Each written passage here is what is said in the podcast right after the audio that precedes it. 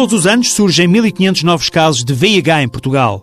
Para travar a epidemia, é preciso encarar a doença com normalidade. É uma sugestão da infecciologista Isabel Aldir, do Hospital Egas Muniz, que trabalha diariamente no tratamento e na prevenção. É uma doença que pode atingir qualquer um, qualquer pessoa.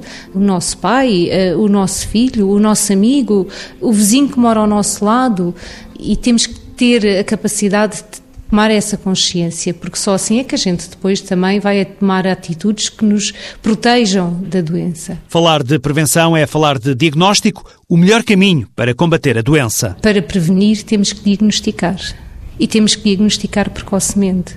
A fonte da maioria das infecções são pessoas que estão infectadas e que, não o sabendo, acabam por ser veículos de disseminação uh, para outros. É preciso difundir a necessidade do diagnóstico em todos nós e também no pessoal de saúde. O fator de discriminação, diz Isabel Aldir, é uma barreira. Era importante que houvesse pessoas e famílias que vivem confrontadas com esta doença a dar a cara para que nós uh, conseguíssemos perceber uh, que é uma situação que nos pode afetar. A aposta na comunicação e no trabalho social com populações específicas e mais infectadas pode ser o caminho para travar a epidemia.